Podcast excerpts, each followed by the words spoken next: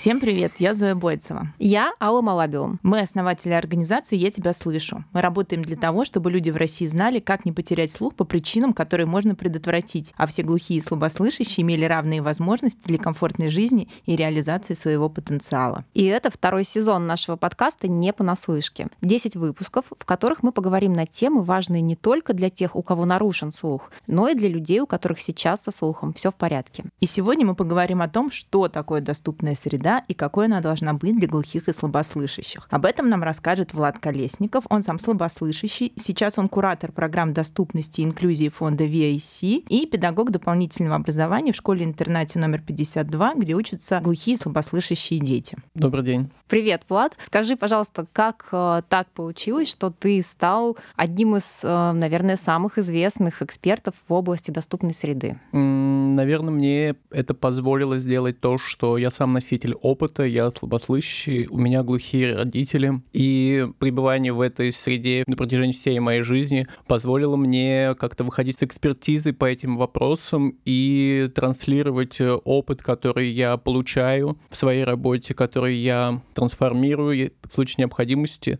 для других учреждений культуры. Можешь немножко рассказать вообще о своем каком-то детском опыте, как вот все-таки ты слабослышащий, родители глухие, а как вы коммуницировали как ты выучил жестовый язык в семье? Как ты общался со слышащими? А, мне кажется, что жестовый язык я выучил э, до того, как начал говорить голосом, потому что у меня глухая мама, собственно, как и отец. И несмотря на то, что в семье была слышащая бабушка, она не активно участвовала в моем воспитании. Иногда у меня спрашивают, как я начал говорить, воспитываясь в такой семье, и были гипотезы, что, может быть, я по телевизору сидел и смотрел, учился, как нужно говорить голосом. А, но, собственно, мама очень, э, понимая, что у нее слышащий ребенок, э, стремилась стремилась к тому, чтобы меня все-таки определить в слышащую среду.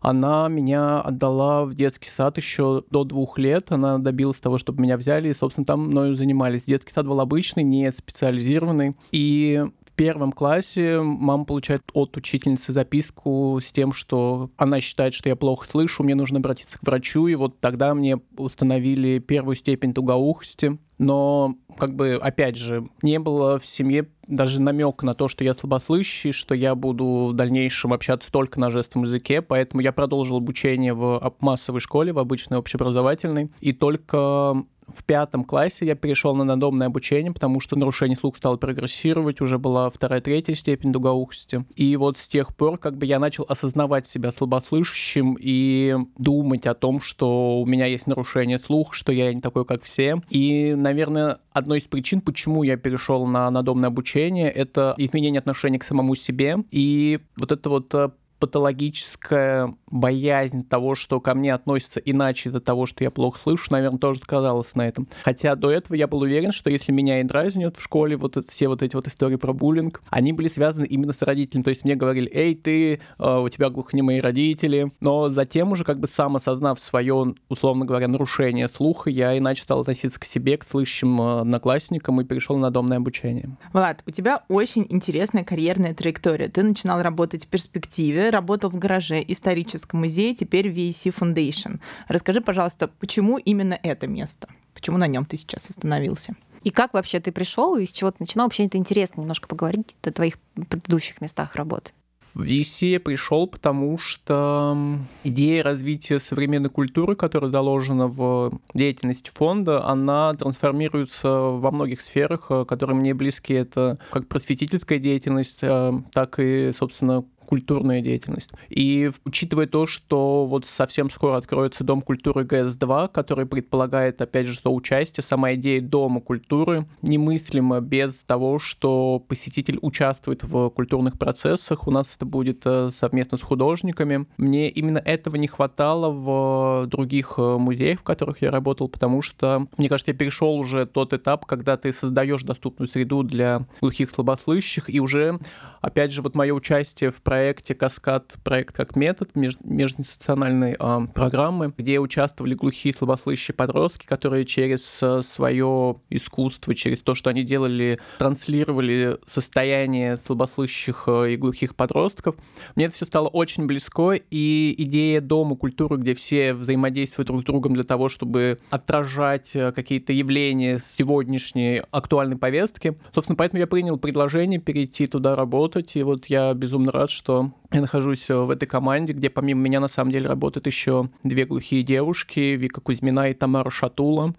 Тамара а, пришла в фонд э, работать в издательский отдел, она редактор, и это на самом деле э, удивительно и, мне кажется, показательно то, что вот есть стереотип, что если, вот опять же, я слабослышащий, я занимаюсь э, доступностью для глухих слабослышащих, в то время как Тамара, несмотря, как, независимо от э, своей особенности, от своего опыта инвалидности, занимается обычной, скажем так, можно это закавычить, деятельностью, которой может заниматься любой человек, без инвалидности. Мои предыдущие места работы, безусловно, повлияли на меня нынешнего, потому что та же самая общественная организация инвалидов «Перспектива», работая в которой я увидел, э, что есть права глухих, есть э, есть что на самом деле защищать не только основываясь на своем опыте, то есть как будто я проживаю свой опыт слабослышащего и наблюдаю за своими глухими родителями, имея представление, какие проблемы существуют, а в перспективе я увидел, что есть проблемы трудоустройства, проблемы образования. В деле увидел, как это все можно решить. И, собственно, мой переход э, в гараж тоже случился на стыке, скажем так, вот этих деятельностей, потому что работа в перспективе ко мне обратились э, с запросом на сводить хоть куда-нибудь глухих детей из детского сада, потому что ни один музей тогда не был готов в Москве их принять. И вот это вот с идеей вот это, что сейчас я защищу глухих э,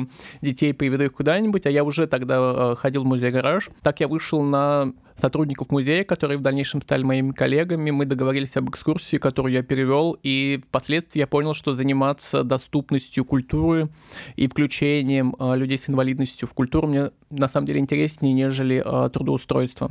Складывается ощущение, что столичные музеи одними из первых стали формировать инклюзивное пространство и знание общества о доступности. Так ли это? Знаешь, у меня тоже складывается такое ощущение. Я могу это обосновать тем, что в больших городах э, сообщества или просто люди с инвалидностью, они как-то более активны, они более объединены между собой, нежели в малых э, городах. Э. И за счет этого они могут передать свое представление о том, каким должен быть э, доступный музей, доступный театр, учреждением культуры, и те, взяв это в работу, могут это все предоставить. Но сейчас уже э, в своей работе я наблюдаю э, преемственность вот этого опыта. Я вижу, что, ну, опять же, взять Петербург, что уже в область уходит вот это вот представление о том, каким должен быть музей, доступный для всех. И это на самом деле очень круто. Я надеюсь, это будет развиваться и дальше. Вот мы сейчас говорим о доступной среде, о том, что она должна развиваться дальше. А что вообще мы подразумеваем под а, словосочетанием «доступная среда» для глухих и слабослышащих? Расскажи, пожалуйста, что это такое? Знаешь, я, наверное, отвечу за себя как я это вижу, и, возможно, со мной кто-то не согласится, а под доступностью я понимаю именно доступ к контенту, если мы говорим про музеи, театры и любое учреждение культуры. Я не мыслю а, доступность в только в физическом, допустим, пространстве. Для меня важно, чтобы посетитель на равных а, узнал, на равных я имею в виду с а, посетителями без инвалидности, узнал замысел художника, узнал э, содержание произведения искусства. И возможно, он уйдет с другим впечатлением, потому что все еще мы понимаем, что у глухих слабослышащих, если говорить конкретно про них, все еще недостаточный культурный бэкграунд, все еще мы знакомимся с общемировой культурой. Пусть уйдут э, с разными полученными эмоциями, с разными представлениями об этом произведении, но мне важно, чтобы был одинаковый контекст, одинаковая подача. Ну, смотри, вот для совсем-совсем профанов, для людей, которые вообще не в теме, вот в каждом же музее, на любой выставке ты приходишь, и там такой огромный-огромный стенд, и там написано много всяких слов о том, о чем эта выставка, и, в общем, в каждом зале можно прочитать жизнь художника, там какие-то творческие периоды и все такое. Вот, казалось бы, вот чем это вот уже недоступная среда? Взял взял, прочитал, пошел. Если ты хорошо видишь. А, спасибо, что спросила. Это действительно очень э, распространенное заблуждение на тему того, что доступность для глухих слабослышащих может заключаться в тексте. Я сейчас э, сделаю важную оговорку, что весь наш разговор сегодняшний, он не про абстрактного глухого. Случаи абсолютно разные. А, какой-то глухой соответствует нашему обсуждению, а какой-то нет. Собственно, каждый глухой индивидуален, для каждого, собственно, разный подход.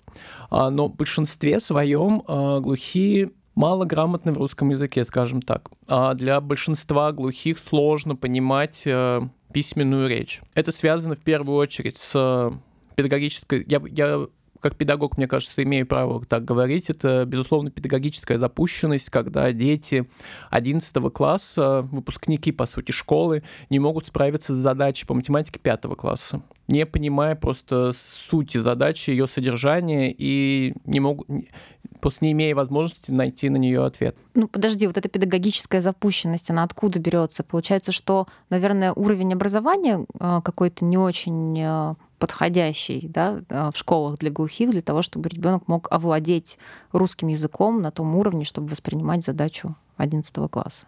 Неподходящий подход для подачи вот этого образования, я бы так сказал.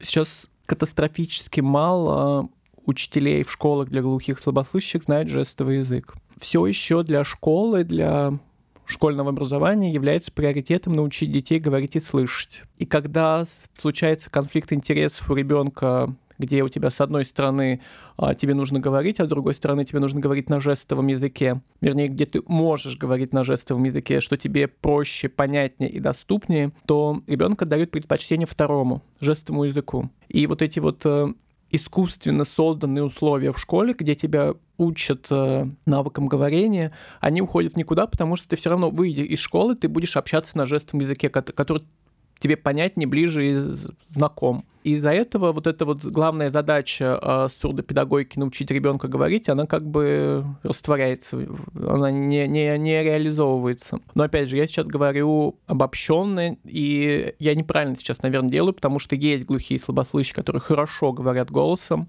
есть глухие, которые говорят голосом так, что их речь не отличить от э, речи слышащего. И, собственно, из-за того, что ты в школе тебя учат говорить, а ты все равно в быту, в жизни э, говоришь э, на жестовом языке, ты не пополняешь словарный запас. Мы же с вами все вот эти вот новые слова, которые вот тот же самый буллинг, э, я не знаю... Э, абьюз.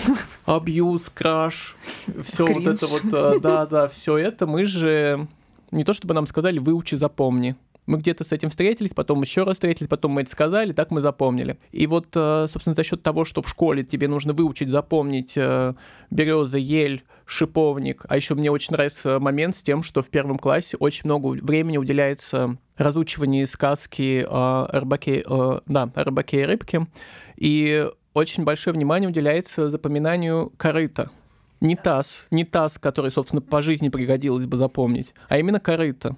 И вот э, этим словом корыто измеряется, то есть оно входит в тот словар, необходимый минимум словарного запаса, которым должен владеть ребенок. Та же самая землянка, мне кажется, там жила старуха.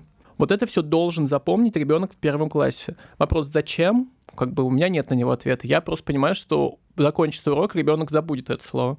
А, к сожалению, это так. К сожалению, а, я, наверное, сейчас э, скажу, что у нас в сурдопедагогике это будет неправильно. Все-таки мне я верю, что есть э, педагоги, которые не считают так, но я вижу тенденцию, что важнее научить ребенка говорить, нежели понимать и осмыслять произнесенное. Смотри, мы с Зоей тешим себе иллюзией, что наш подкаст доступен для глухих и слабослышащих, потому что мы делаем текстовую расшифровку.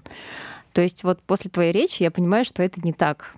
Но с другой стороны, мы не используем таз и кор- корыто, землянка. Ну там много сложных слов все равно. Ну, чтобы вы понимали, а, моя мама смотрит фильмы с субтитрами, фильмы или сериалы, нажимает на паузу, зовет меня, переведи предложение. То есть вот, вот у нее пауза, она отмотала, меня позвала, я ей перевожу, она такая, стоп, подожди, что-то не так, давай еще немного посмотрим вместе отмат, отматывает назад, мы с ней смотрим, я ей все перевожу на жестовый язык. Она говорит, вообще не понимает, что происходит. И вот так вот а, оказывается, что сложно понимать, казалось бы, простые, на первый взгляд, слова. А, я задал своим детям на уроке а, вопрос, какой любимый предмет в школе. Как вы думаете, что я услышал? Карандаш, ластик, доска, линейка, пенал. То есть вот эта вот а, привычка мыслить предмет как предмет. классификация предметов, то есть какой предмет посуды мы знаем. И вот в школе вот есть вот это вот э, обучение говорить и слышать за счет того, что сейчас мы с тобой поговорим про предметы мебели. Какие предметы мебели мы знаем? И начинается перечисление. И когда я детям говорю, что подождите, а физкультура. Они просто на меня смотрят с непонимающими глазами. В тот же самый вечер э, я задаю тот же самый вопрос другой группе детей, где сидит э, парень, который год назад перешел в нашу школу из э, общеобразовательной, и он единственный, кто сказал, что перемена. То есть он не просто понял вопрос, он еще и пошутил. Мгм. Нам кажется неочевидным та сложность, с которой сталкиваются глухие, когда читают э, тексты. Когда я был подростком, мне казалось нормальным э, то, что... Нет, на- наоборот, когда я был ребенком, мне казалось нормальным то, что у меня семья читает э, Микки Маус, Том и Джерри комиксы, где у тебя, собственно, все движение уже отрисовано, и ты читаешь э, в баблах то, что они говорят друг другу, и все на простом языке. В подростковом возрасте я понимаю, что странно, что у нас в доме нет книг, которые читают мои родители. И только потом я уже понял, собственно, что произошло и почему глухие не читают. Возможно, из-за этой проблемы, да, что глухие плохо владеют э, и устным, и письменным языком русским, со стороны многим кажется, что они не очень хотят интегрироваться как-то и взаимодействовать много со слышащим обществом. И вообще с опаской относятся к слышащим. Как ты думаешь, сколько должно пройти времени и что мы все должны делать, чтобы глухим стало комфортно в слышащем обществе? И поможет ли все это вообще? И нужно ли? Я не знаю, мне кажется, процесс уже идет. Сколько потребуется времени, я не знаю, я, я могу загадывать, что через 50 лет все будут знать русский жестовый язык в России, и, соответственно, глухой просто не заметит никакого отличия себя от э, других. А могу предположить, что через 100 лет э, ученые удалят ген глухоты, глухих больше не будет, об этом же идут сейчас разговоры. Глухих больше не будет, соответственно, наш подкаст когда-то будут слушать как э, Ничего себе такое было. Не знаю, мне сложно что-то загадывать, э, точно так же, как пять лет назад я и предположить себе не мог, что сегодня помимо гаража будут еще другие институции, в которых э, глухие ходят как к себе клуб ВОК, который был раньше популярен. Нужно ли это глухим, а нужно ли это слышащим? Ну вот почему слышащие решили, что вдруг э, сообщество глухих должно быть э, интегрировано в социум? Я отвечу, почему. Потому что мы сейчас движемся в сторону гуманизации. И вот смотрим сообщество. Давайте его интегрируем к себе. И сделаем ему хорошо. Мы же так долго делали ему плохо, наверное, и они страдают. Давайте теперь сделаем, чтобы всем было хорошо. А мы это кто? А, ну, это вообще отличный вопрос. Вообще, э, нужна вообще инклюзия, как ты считаешь? Ну, давайте сначала э, вот э, разберемся в том, что мы делали плохо, а теперь хотим сделать хорошо. Не нужно делать хорошо, не нужно э, оправдываться за тех инвалидов, которых не было в Советском Союзе, за тех э, людей с инвалидностью, которых мы пытались сделать такими же, как все, чтобы ребенок глухой говорил, как слышащий, какой молодец говорит, как слышащий. Нет, давайте стремиться к тому, чтобы у всех были равные права и возможности, чтобы не глухой пришел к нам в кафе, а чтобы глухой мог прийти в любое кафе, которое он захочет. А еще лучше, чтобы он просто знал, что кафе доступны все, и он не пойдет, если не хочет. Просто, опять же, говоря про музей, сейчас э, из-за вот этой тенденции быть доступными для всех идет э, погоня за привлечением глухих в музей, идет э, вот я сам по себе знаю, как мне важно набрать 15 э, глухих в группу, но опять же в VSC у нас есть такой формат, как медиаторский тур, мы стремимся к тому, чтобы любой тур был доступен для глухого и слабослышащего, чтобы он просто отметил, что я приду, и будь переводчик. А в идеальном мире, конечно, будет медиатор, который владеет жестовым языком и может общаться и с глухими, и со слышащими, но это настолько идеальная картина, что я просто понимаю, что она не, не, невыполнима. Ты не можешь говорить и голосом, на жестовом языке одновременно. Поэтому, говоря о включении глухих слабослышащих в сообщество слышащих, нужно в первую очередь задаться вопросом, нужно ли это самим глухим. Почему им это нужно? Просто если для глухих это решает вопросы трудоустройства, значит, нужно решать вопрос трудоустройства. Нужно решать, чтобы были созданы а, я не знаю, все условия для того, чтобы глухой мог работать в той или иной организации.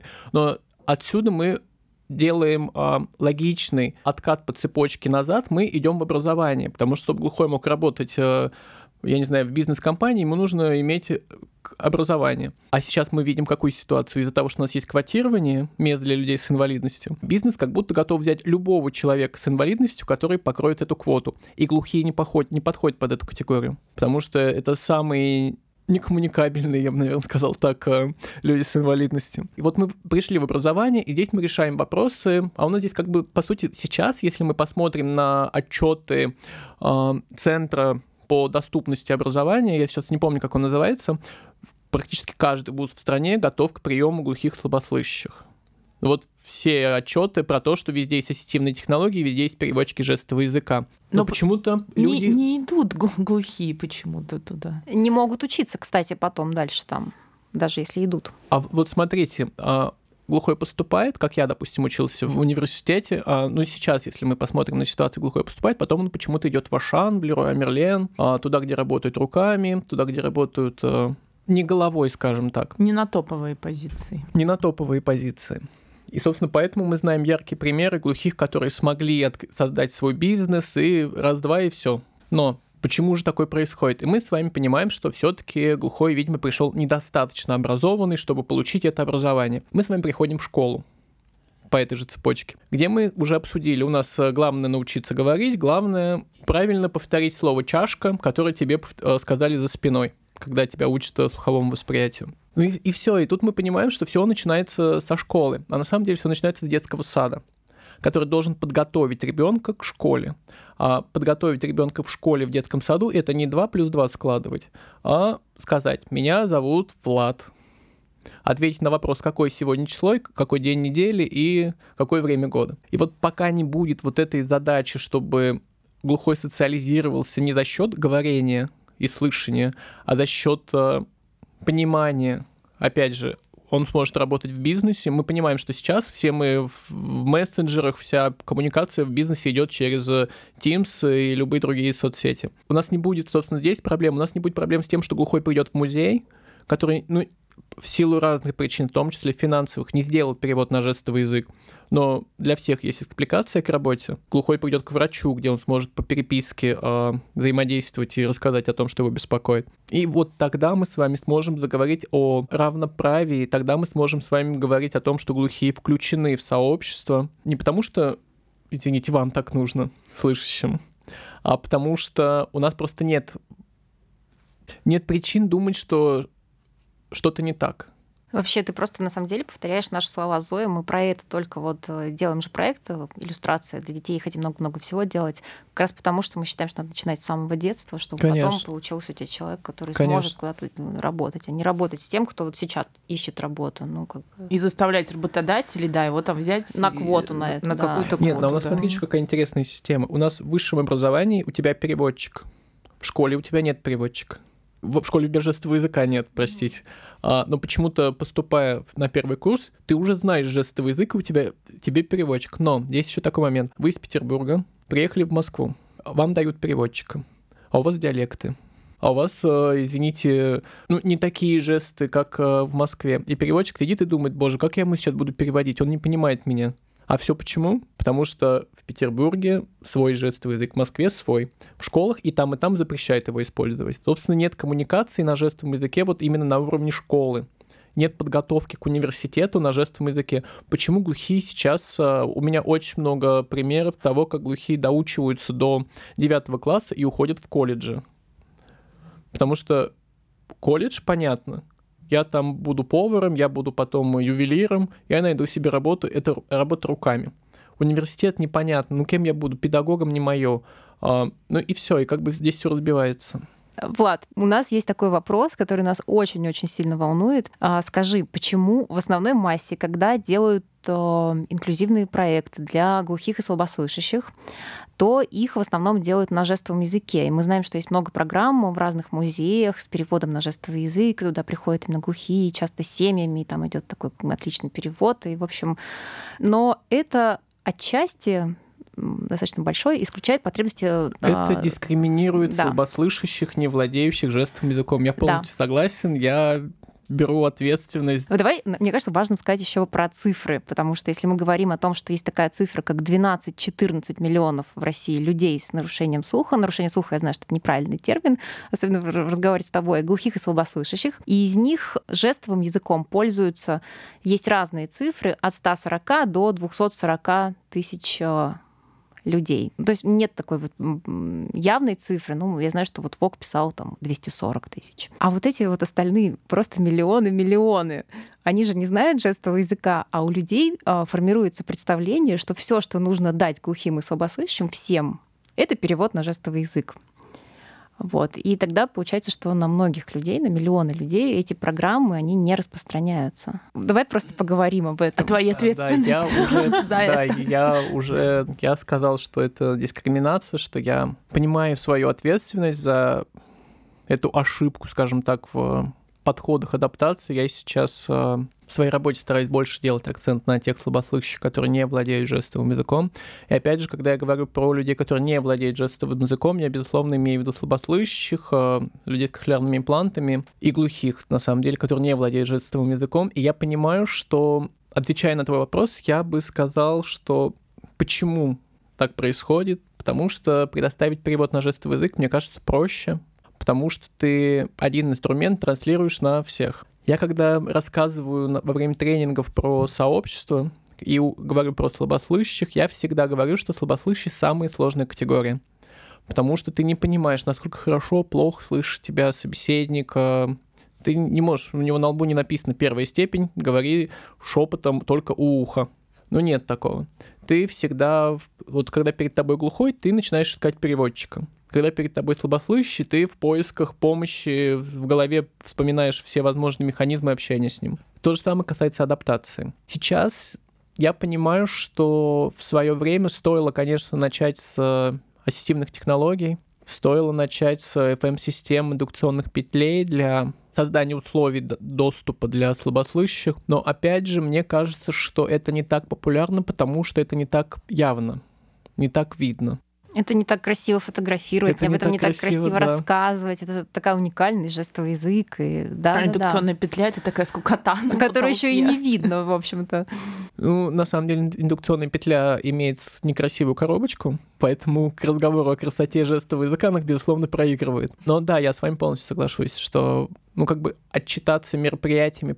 А еще мне кажется, что здесь играет то, что слабослышащие более-менее в разных степени, конечно, а, адаптированы к посещению музеев, адаптированы к общению с сотрудниками музеев.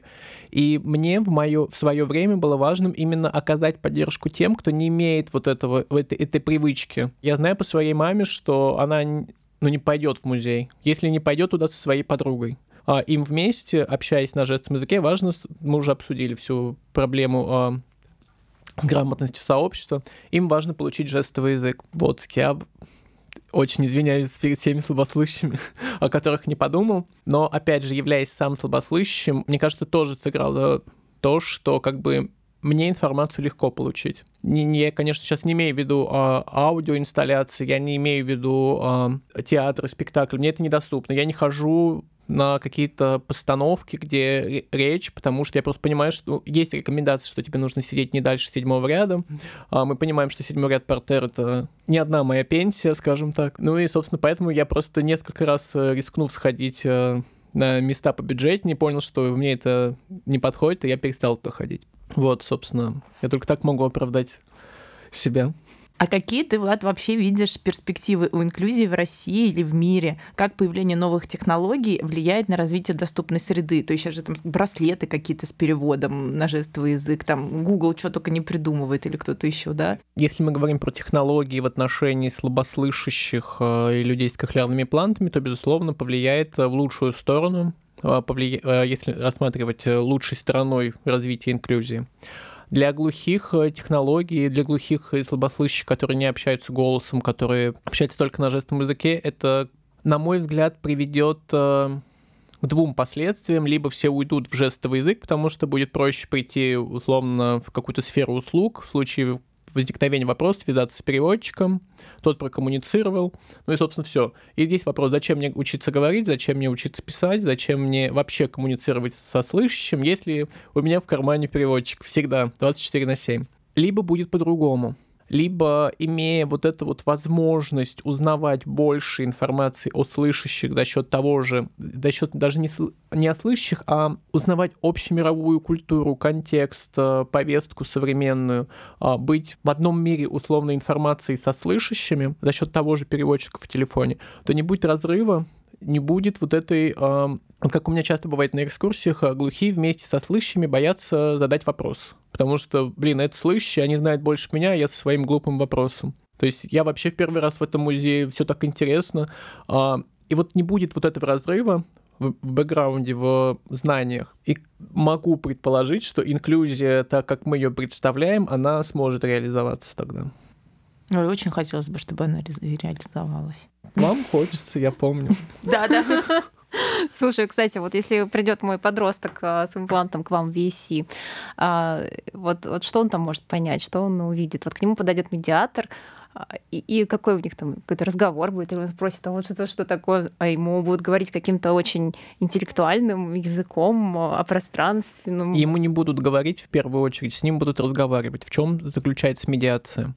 И сейчас медиаторы проходят очень большую программу тренинга по взаимодействию с глухими, слабослышащими людьми с кохлеарными имплантами. В рамках этого тренинга будет тестирование медиаторов, куда придут, собственно, сами люди с опытом этой инвалидности и пользованием э, этих технологий. И я верю, а, ну, собственно, я поставил перед собой задачу, как мои коллеги, у человека с любой формой инвалидности не будет ощущения исключения, потому что медиаторы взаимодействуют с ним в любом случае. И если медиатор видит человека с кохлеарным имплантом, в случае с твоим сыном, то он уже понимает, какой бэкграунд и о чем следует поговорить. Может быть, не вести к работе, которая издает неприятные звуки, может быть, по ушам, а может быть, поговорить о чем-то более визуальном, а может быть, наоборот, поговорить об этой работе, но не соприкасаясь с ней, потому что я по себе знаю, насколько интересно поговорить о том звуке, который ты не слышишь. Абсолютно разные подходы. И когда уже откроются ваши двери? В этом для году. Всех? В этом году, хорошо. Ждем с нетерпением. Обязательно напишу. Спасибо. Очень классная концепция диалога. Мне прям нравится, когда не научают, а взаимодействуют. Да. Но это главное отличие экскурсии от медиации. Я и своего привезу. Хорошо. Спасибо вам большое. Спасибо.